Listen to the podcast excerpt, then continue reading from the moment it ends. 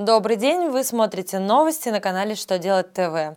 В студии Екатерина Ремезова. Сегодня в программе Кто из предпринимателей сможет воспользоваться налоговыми каникулами? В каких случаях возможно назначение административного штрафа ниже минимального размера? Что изменится в банковском обслуживании россиян? Далее подробнее –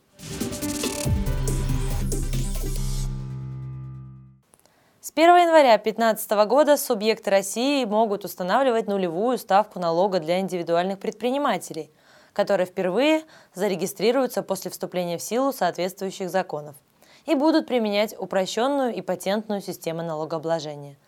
Нулевая ставка может быть установлена только для субъектов бизнеса, осуществляющих деятельность в производственной, социальной или научной сферах – Конкретный перечень льготных видов деятельности определяется властями субъектов.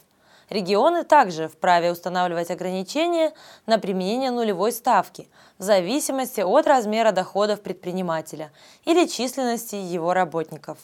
Вновь зарегистрированные предприниматели смогут применять нулевую ставку не более двух лет.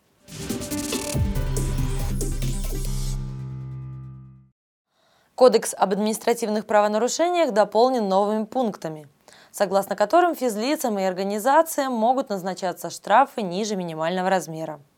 Изменения внесены федеральным законом номер 515 ФЗ. Решение о снижении размера штрафа принимает суд или орган, рассматривающий дела об административных правонарушениях. Это возможно в случаях, когда минимальный штраф для граждан составляет от 10 тысяч, для должностных лиц от 50 тысяч, а организации от 100 тысяч рублей.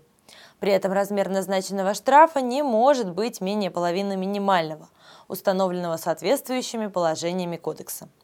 Основаниями для снижения штрафа служат исключительные обстоятельства, связанные с характером правонарушения, его последствиями, личностью и имущественным положением нарушителя.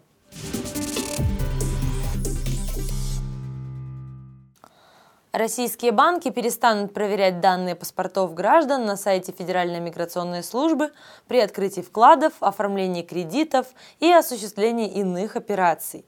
Данное требование было введено Центробанком в марте 2014 года в целях противодействия легализации доходов, полученных преступным путем.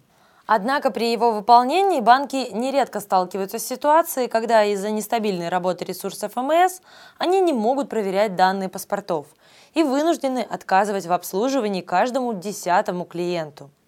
Считая это недопустимым в нынешних условиях, банкиры попросили Центробанк отменить свое требование. Регулятор согласился пойти им навстречу, но, как предполагают представители банковской сферы, эта мера будет носить временный характер. На этом у меня вся информация в этом выпуске. Благодарю вас за внимание и до новых встреч!